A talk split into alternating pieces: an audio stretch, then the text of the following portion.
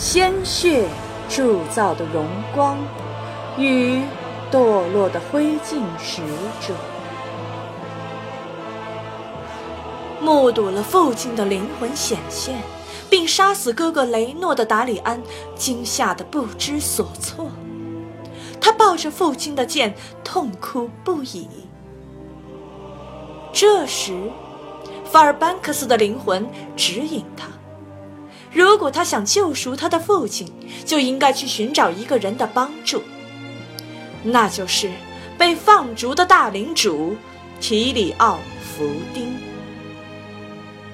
当达里安到隐居在东瘟疫之地的提里奥那里寻求帮助时，提里奥告诉他，拯救他父亲只有一种方式，那就是爱。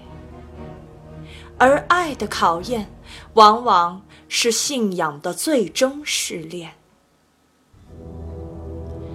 在达里安寻求提里奥帮助的同时，纳克萨马斯向圣光之愿礼拜堂发动猛击。达里安前来帮助。马克斯威尔告诉他，为什么天灾军团对圣光之愿礼拜堂如此感兴趣，因为在这座教堂之下。埋葬着所有在天灾瘟疫的战争死去的英雄的尸体，他们其中有强大无比的战士、法师、牧师等等，无一不是精锐。而马克斯韦尔在战争时期受命秘密收集这些人的尸体以安葬。如今，天灾发现了这里，如果天灾攻陷了圣光之愿礼拜堂。那他们将可以复活一批无敌大军。最终之战爆发，就连自我放逐的提里奥也来帮助银色黎明驻守礼拜堂。但敌众我寡，在天灾、汪洋大海般的军队面前，银色黎明的战士们不断倒下，看不到任何希望。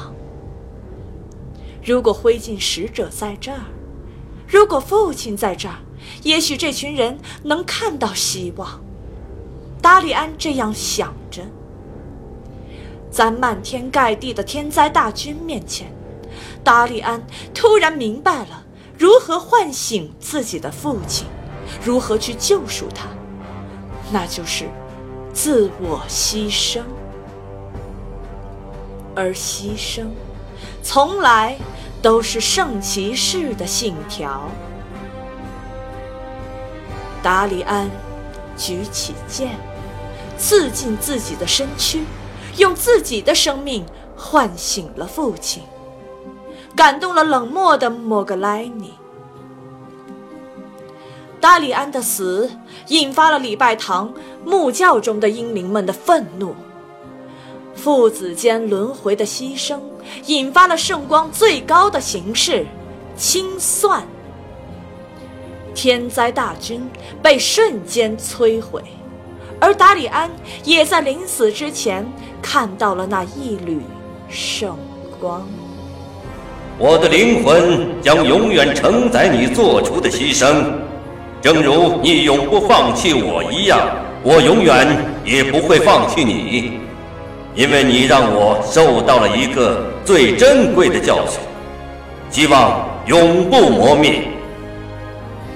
尽管莫格莱尼的灵魂仍旧以一种堕落的形式存在于灰烬使者之中，但莫格莱尼的灵魂中充满了对雷诺的爱。在最终之战后。达里安的尸体被科尔苏加德运回了纳克萨马斯，他被复活为死亡骑士，领导着巫妖王阿尔萨斯的死亡骑士军团。数年后，达里安手持堕落的灰烬使者，在阿尔萨斯的命令下，带领由死亡骑士、食尸鬼。瘟疫巨人组成的庞大军团再次向圣光之愿礼拜堂发动进攻。在这支死亡大军的强力突袭下，圣光之院礼拜堂的银色黎明部队很快招架不住。此时，隐居多年的大领主提里奥·福丁突然出现，并带领剩余的银色黎明部队击败了达里安和他带领的亡灵天灾部队。战败的达里安被迫投降。福丁通过往日的幻象，唤起了达里安昔日对父亲的记忆，并告诉他，他的父亲已经得到救赎，而且就埋葬在圣光之院礼拜堂。同时，正是他父亲和千名英灵的力量，使得整个圣光之院礼拜堂成为了天灾的境地。但当大家都以为一切都已经结束的时候，巫妖王阿尔萨斯突然出现。他告诉众人，正是他利用达里安引出大领主提里奥·福丁，而且他还将要击败福丁，摧毁圣光之院礼拜堂。听闻此言后。愤怒的达里安紧握着堕落的灰烬使者，奋力朝阿尔萨斯砍去。然而，阿尔萨斯以压倒性的力量将达里安打败。银色黎明和白银之手的部队这时也向阿尔萨斯发起了冲锋，然后却根本无法抵抗巫妖王强大的力量。正当阿尔萨斯得意地污染福丁的灵魂时，达里安把堕落的灰烬使者扔给了福丁。福丁接过灰烬使者，在圣地诸多英灵力量的灌注下，重新净化了灰烬使者。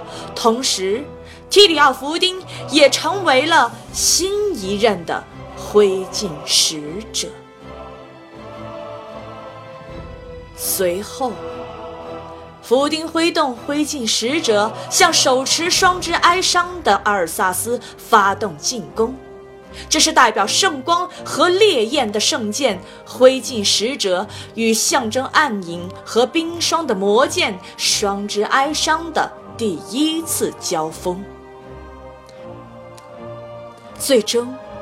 凭借着被圣地的英灵无限放大力量的灰烬使者，福丁打败了巫妖王阿尔萨斯，并迫使其退回寒冷的诺森德。战斗结束后，福丁庄严地宣告：银色黎明与白银之手合二为一。银色北伐军将远征诺森德，踏破冰封王座的城墙，向阿尔萨斯反攻。阿尔萨斯将为他所做的一切偿还赎罪。